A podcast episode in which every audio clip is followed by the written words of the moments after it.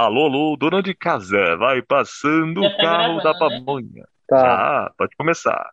Atenção, som.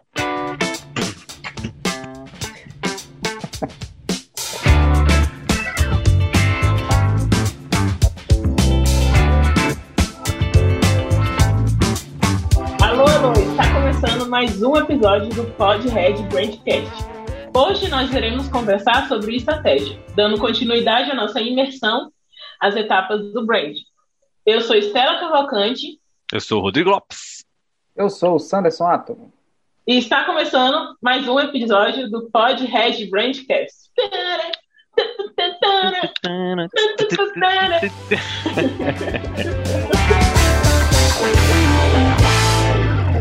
Hoje nós iremos conversar sobre estratégia.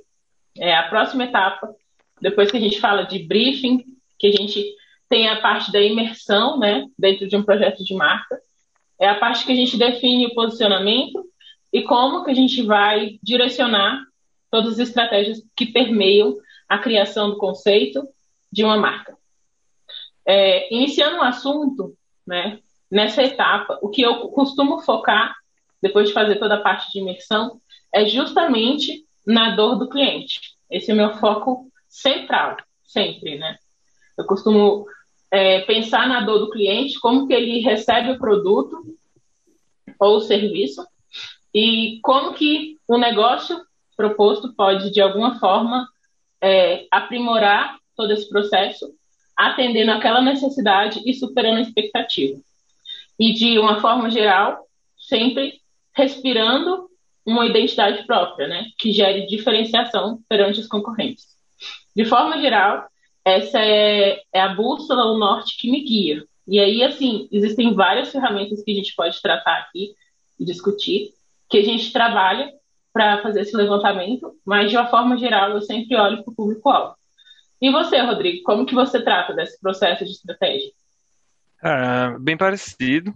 Assim, eu acho que é, a imersão, né, essa, essa parte de observação, de entendimento do contexto e de tudo que a gente falou no último episódio sobre entender o contexto mercadológico, entender o contexto, é, fazer uma, criar, é, tipo assim, criar uma empatia, né, com, com os usuários, os clientes. Não adianta nada a gente fazer tudo isso se a gente não definir um ponto de vista, né, não definir uma, um ponto de partida, né, chegar àquela conclusão que vai direcionar o nosso objetivo estratégico. Então, a partir desse, dessa definição de ponto de vista, eu começo a pensar nesse sentido aí também, tipo, de é, eu, eu penso mais ou menos no sentido assim de que a gente tem que pensar no âmbito de personalidade da marca, a essência da marca, esse tipo de coisa, né, atributos e tal, entender a marca, mas também a gente precisa usar os pontos fortes, né, por exemplo, as fortalezas e as oportunidades, no caso de uma análise de, de marca, né, análise de SWOT, por exemplo, a gente criar uma estratégia usando né, as forças, as oportunidades que a gente encontrar nesse momento de, no momento anterior da, imer, da imersão, e a partir daí usar os diferenciais da marca como algo a ser trabalhado, a valorizar, né? Assim, a, ser, a ser valorizado dentro da estratégia. Então, a gente pega a proposta de valor, né? Como você diz aí, é, entende a dor do cliente e tal, entende qual é a proposta de valor interessante para para remediar essa dor do, do, cliente, entende ou busca, né, qual o diferencial real, é, verdadeiro da marca e usa isso, esse conjunto, né, de, de proposta de valor com diferenciais, né, e a personalidade, ou a essência, é, o que compõe ali a, a, a marca de forma autêntica. É, somando tudo isso, eu, eu, vejo isso como estratégia, né? Somando é, como a gente usa isso junto para chegar àquele objetivo definido ao final da imersão. Então, existem diversas formas, né, da gente fazer essa construção estratégica, mas eu acho que a gente tende, eu, pelo menos da minha experiência, eu tendia muito a, a dificultar as coisas, assim, eu ficava querendo fazer muita, como é que eu posso dizer, muito paranauê, muita, muito, muita coisa que acabava fazendo essa estratégia ficar muito complexa, muito difícil, Muita sabe? firula, Pra, né? pra botar em praia, muita firula, muito, eu, eu queria usar tudo e tal, e pensar em muita coisa. Aí, com o tempo, eu fui meio que me aprendendo e me adaptando também a, fazer, a construir estratégias mais baseadas no objetivo mesmo, sempre ficar, focar no objetivo, não ficar né, viajando na maionese, focar no diferencial, fazer o, o, feijão com arroz, assim, vamos dizer, né? De uma forma mais é, coerente, porque eu acho que dá um resultado melhor do que a gente ficar pensando naquela estratégia maravilhosa, cheia de, de coisa e papapá, quando vai botar em Ideal, prática. Né? É, quando vai botar em prática fica muito difícil. Bacana. É, é, a gente chega mais ou menos na mesma linha de pensamento. E você, Sam, o que, que você pode compartilhar para a gente do seu processo criativo? É, o, o, meu processo criativo, geralmente, é bem parecido também com o de vocês, né?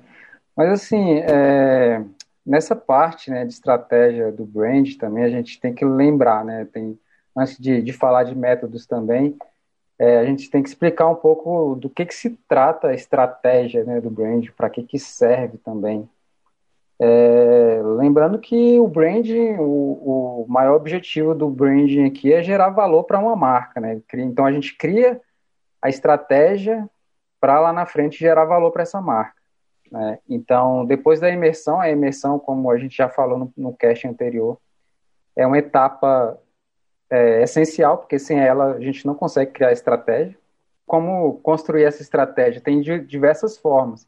Às vezes são tantas coisas, né? Tanta, tanta coisa ali que você pode gerar na estratégia, né?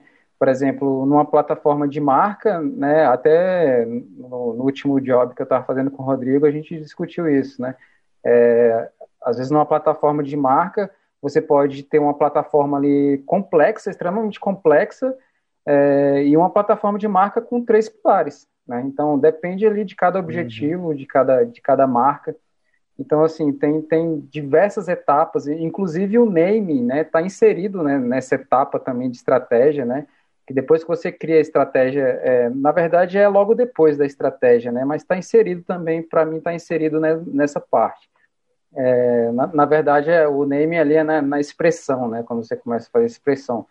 Mas quando você está criando a estratégia, se, se for, for o caso de você identificar né, na, na imersão ali que é, que é necessário um novo nome, então você já tem que pensar também é, estrategicamente ali na parte da criação da estratégia, que mais na frente ali você vai ter que criar um nome, né? Então, essa parte da estratégia é onde o, o profissional de branding vai brilhar, né? Que é a parte mais complexa da, de todo o processo e é onde a gente entra mesmo ali para definir o, as coisas, definir os direcionamentos para onde a marca, os caminhos que a marca vai tomar. Sim, com certeza. Eu percebo, assim, não sei vocês, podem até me dizer, que esse processo de trilhar um método para criar uma marca, ele é muito solitário. E muitas vezes ele é muito autodidata também, porque o mercado ele até oferece para a gente cursos, capacitação, pós-graduação e outras formas de, de aprender, se aprofundar, mas que é, não existe muito, pelo menos do, do meu ponto de vista, um método cru, certo ou errado. Existem ferramentas que vão te trazer mais informações e mais aprofundamento, e existem outras que são um pouco mais, mais simplificadas, digamos assim. E aí cada, cada estrategista de branding, ele tem a sua própria metodologia e ainda pode adequar esse molde ao cliente, né? Porque cada cliente vai responder de um jeito, num time, ou vai precisar de um nível de profundidade diferente, né? Então, assim, eu uhum. sinto que esse processo ele ainda é muito moldável, mesmo que você tenha uma estrutura fixa ali para criar. É, para mim, eu, eu, eu, acho que a gente até falou em outro, em outro episódio, em algum aí, a gente comentou sobre isso, né? Assim, que é, pelo menos assim, a minha opinião é que isso é bom. Eu não gosto muito de pensar que deveria ter uma receita pronta, uma coisa. Eu acho que foi até no de ferramentas, né, metodologias que a gente falou sobre isso, né? Mas eu acho assim que se a gente tem é, muitas ferramentas, muitas metodologias à vista, conhecimento sobre elas, é, a gente analisa o contexto e entende como é o ideal, né, o caminho a seguir ali. Às vezes a gente não segue nenhum método específico de alguém, nem usa uma ferramenta daquele jeito que ela tem que ser usada, mas a gente percebe como fazer uma, uma adaptação, vamos dizer assim, alguma coisa do tipo, por causa do contexto, né? É, para mim, a palavra mais importante que existe é, pelo menos é, nesse âmbito profissional mesmo, seria contexto, porque o, o contexto é o que dita, né, as regras, vamos dizer assim. Né? Então a gente não adianta ter coisas prontas ali antes de conhecer o contexto do, né, a ser aplicado. Tipo assim, se a gente é, analisa um, um, trabalho, né, alguma coisa, um pedido de um, de um cliente, alguma coisa assim, um novo projeto que aparece, e às vezes a gente encontra uma solução muito simples para aquilo, aí no início a gente tende a, a, ser relutante, né, com isso, tipo assim, ah, mas tá muito, muito simples, fácil, né? Tá muito fácil, tá muito simples. Não, mas eu tenho que fazer um negócio mais, não sei o quê. Não, mas não sei o quê. É, tipo, é. vamos complicar o negócio, mas não é. Às vezes, às vezes o melhor caminho, inclusive às vezes, o cliente, é, isso, isso também com o passar dos anos eu fui entendendo e aplicando, assim, que às vezes, a maioria das vezes, o melhor caminho é um caminho mais barato, mais fácil e mais e mais otimizado, vamos dizer assim, para a vida do cliente, né? Tipo assim, às vezes a gente encontra ali uma saída que o cliente não precisa nem fazer aquilo que ele queria fazer, né, contratando a gente, sei lá, uma coisa assim. Então, é, olhar por essa ótica me ajuda muito a ajudar definir estratégias, ajudar. Eu acho que é isso que é ajudar estrategicamente o cliente, né? É definir melhores caminhos, é definir melhores custo financeiro. Às vezes é um caminho que é, mas aí o cliente vai achar que eu que eu não fiz nada ou então que eu não não quis atender ele, sei lá mas isso é, me ajuda muito. E eu percebi que tem o um impacto positivo também. A maioria das vezes os clientes percebem isso, que você está realmente fazendo aquilo para ajudar eles de alguma forma. Tem casos e casos também, né? É, às vezes o cliente chega, ele não quer um, um, um trabalho de, de branding completo, né? Ele, às vezes ele quer só, ele precisa de uma identidade visual, mas como é que você entrega só a identidade visual sem pensar isso estrategicamente também, né? Então, é você uhum. tem que uhum. pensar tudo estrategicamente, até para entregar uma identidade visual. Então, é aí que entram os processos também, né? O, o, os tipos de, de, estratégia, por exemplo. Hoje eu tenho um, um, meio que um brand sprint, assim, tipo, né? Algo simples para aplicar no para o cliente, mesmo ele não, não querendo né, o projeto completo de branding, eu sou obrigado a trabalhar desse jeito, porque senão o resultado que eu vou entregar não vai ser legal. Então a gente tem que, uhum. que criar uma estratégia que seja mínima aqui, pensar na marca, pensar né, é, nos objetivos, é, no caso de identidade visual, nos objetivos de design, né? Então você tem que ter uma estratégia criada antes de você colocar a mão na massa, né? Botar o lápis no papel e, começar Sim. a rascunhar alguma coisa, senão não faz sentido nenhum, né? Até para poupar energia, né, Sam? Porque a gente, Exatamente. quando recebe uma proposta de orçamento, a gente já está criando, às vezes. Assim, você já está é, pensando. Não, isso é totalmente errado, porque às vezes Sim. você pensa de uma, de uma forma que, é, sei lá, a, acredita que apenas a sua criatividade vai resolver o problema do cliente, mas não é isso, né? Uhum. Tem que pensar Exato. estrategicamente, sentar com o cliente, e, e isso às vezes é, é muito difícil para alguns clientes também, pensar estrategicamente, né? Porque às vezes eles acham que porque está pagando a gente, a gente tem que fazer tudo sozinho, mas as coisas não funcionam sozinho. Você tem que trazer o cliente, né, o empresário, o dono da empresa, para dentro da estratégia para criar junto com ele. Não adianta a gente criar sozinho. Uhum. Pô, vou criar aqui um, na verdade, não tem nada que você consiga criar sozinho. É sempre com, com o cliente ali. Às vezes tem um direcionamento... Até porque ele é o especialista, né? E você está é, bebendo dessa fonte. É, a imersão serve muito para isso, né? Para você adentrar ali, tá? E conhecer e tal. É lógico que as pesquisas é, é você que vai fazer, tudo que você, você vai pesquisar, mas na hora de definir as coisas, o cliente tem que estar junto, porque senão não, não adianta. Não, é, tem Sim. que ter a visão do, de dentro da empresa ali, né? Até porque é o ponto, o, a tomada de decisão é dele, mas para ele tomar a decisão, ele precisa participar, entender, para ele entender o contexto, né? Volta para as opções que ele tem. É, porque uhum. senão a gente fica naquela, aquele vício, né? Que é muito do designer mesmo, aqueles vícios, né? Tipo assim, de você ficar apresentando coisa para o cliente decidir, mas sem o contexto, né? Então, é, eu acho e... que se ele não participa do contexto, não tem estratégia, porque ele está só fazendo um chute ali, escolhendo alguma coisa que ele não tem profundidade, né? E às vezes a gente tenta convencer o cliente daquilo, né? Tenta, uhum. E isso é errado, entendeu? Você uhum. tentar convencer algo que, que talvez não seja, que você vê só por gosto mesmo, assim, isso é totalmente errado. Então a estratégia tem que ser criada, né? O certo é ter uma equipe, né? Que é, é raramente tem é possível criar uma marca junto com a equipe, assim, que seja, né? Às vezes um cliente, às vezes alguém que participa da, da, da equipe lá, né? Um, um, uhum. Uma galera mais mista, assim, para poder né, ter ideias mais diversas, né? Até saber como que funciona também a cultura dentro da empresa, porque às vezes o, o empresário ali, né? Ele está ali em cima e ele não, é, às vezes não tem a visão completa de como que é a cultura dentro da empresa. Então, às vezes você traz um funcionário ali para participar e às vezes você consegue extrair mais coisa dele ali que vai te ajudar melhor. É, ultimamente eu estou conseguindo fazer isso. É, nas duas últimas marcas que eu criei, eu consegui criar um, um, uma equipe bacana. Eu estou criando uma marca também, é, que é um projeto pessoal meu, que né, tem, um, tem uma galera massa trabalhando. Então, é, eu tô achando bem bacana isso. É mais rico, né, o processo. Com certeza, enriquece bastante. No projeto que eu recentemente participei, né, a gente estava ainda na parte de imersão, estudando muita parte de concorrência e a parte mercadológica, né? E a gente percebeu que os concorrentes eles tinham basicamente as mesmas coisas, né? E nesse, nesse ponto a gente achou interessante é, ir por um lado de bater muito na tecla da diferenciação, né? Justamente para buscar uma, uma imagem mais disruptiva, que fugisse um pouco do padrão que era o mercado, até porque a própria empresa ela tinha uma forma tecnológica que fugia muito do, do da tradição do mercado, né? do meio imobiliário e tudo. E aí a gente pensou em algumas cores bem mais assim, uou, né? Tipo assim, rosa, umas cores assim bem mais. E aí a gente estava trabalhando nesse processo e eu lembro que no meio do processo entrou uma galera uma galera assim a parte de que era funcionário e tudo. Achei muito legal. Só que eu, fiquei analisando depois que ela, eles entraram no momento errado, porque já tinha passado pelo briefing, já tinha passado. Um bonde andando.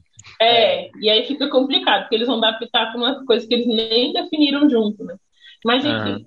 Aí eu lembro que teve um momento lá que acharam em algum lugar uma outra empresa que tinha a mesma cor que a gente tinha escolhido. E aí começou uma crise existencial, ah, vamos mudar a cor, vamos mudar a cor, vamos mudar outra cor, roxo. Aí começou quase com um, um leilão. Laranja, amarelo, não sei o quê, para qual seria a nova cor da marca? Eu falei, gente, calma, peraí. Tive que trazer o pessoal para a razão, né? Falei, peraí, é. a gente não está fazendo um leilão de quem nós somos. Então, assim, a gente precisa olhar um pouco quem a empresa é. E em cima disso, a gente vai estudar se vale a pena manter o rosa ou, se não, a gente vai escolher uma outra cor que também nos represente, porque ficar pegando a paleta cromática e chutando qual cor que a gente vai ser é um, um pouco complicado para se diferenciar, só porque que é para se diferenciar. É só um exemplo de como a gente tem que ter esse norte como profissional, porque se deixar a galera vai debandando para uns lados assim bem bem diferentes assim na criação, no processo criativo também, né? É, quando é, você trabalha com equipe, né, você tem que tá, tem que ter alguém ali para direcionar, né? Senão alinhando, é, é, é, o facilitador, é a posição do facilitador mesmo, né? É, é, o desafio que tem mesmo nesse trabalho plural, nesse trabalho colaborativo é esse.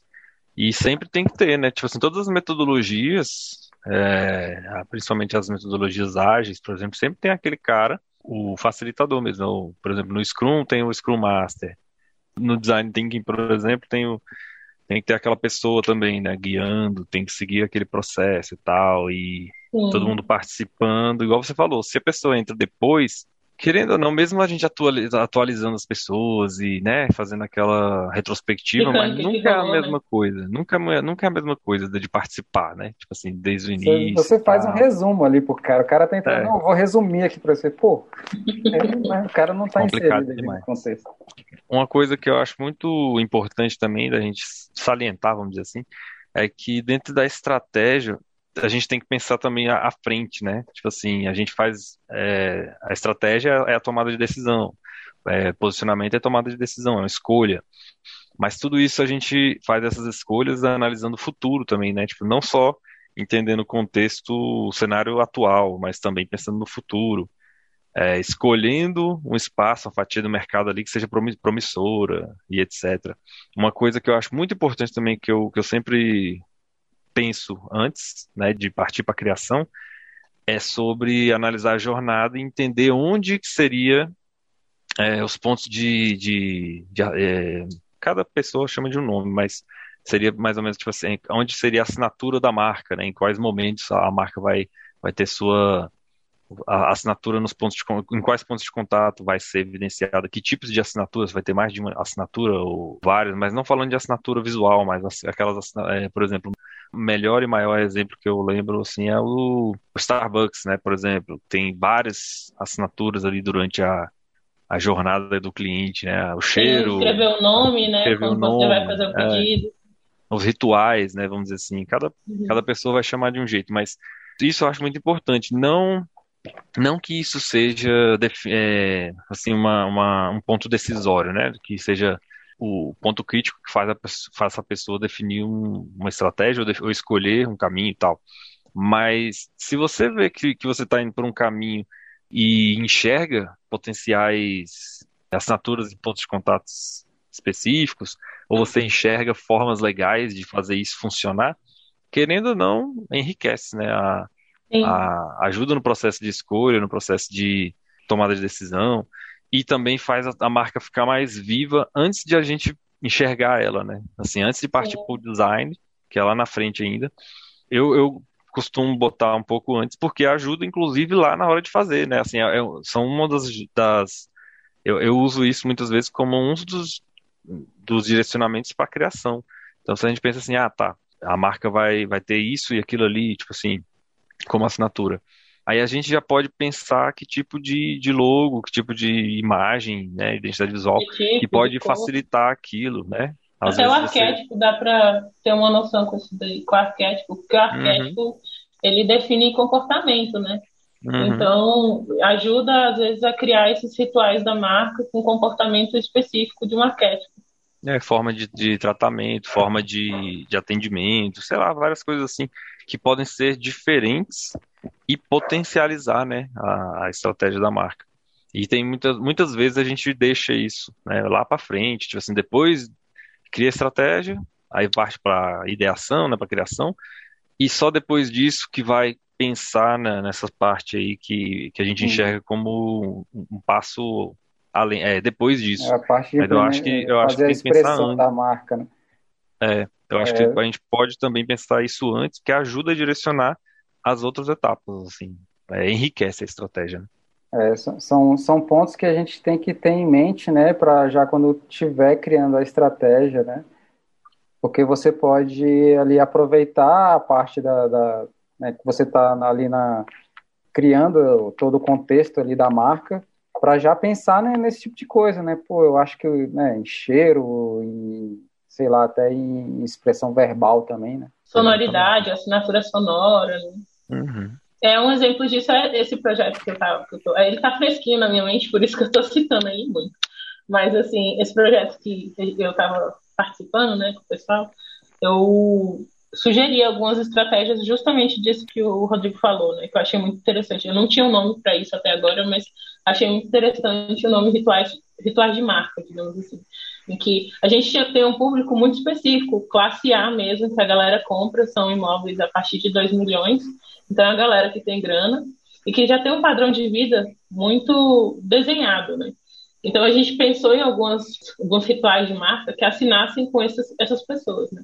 Um slogan, uma tagline chave lá. E aí a gente pensou em, por exemplo, só um exemplo aqui citando para vocês, não tem a caixinha da Tiffany, que ela é muito conhecida com anel de noivado, o pessoal faz lá a gente uhum. pensou em criar uma caixinha nesse estilo, mais da própria marca, em que a chave estava dentro e a chave é esse símbolo do momento que o dono comprou um imóvel e ele recebe como quase como um simbolismo, né?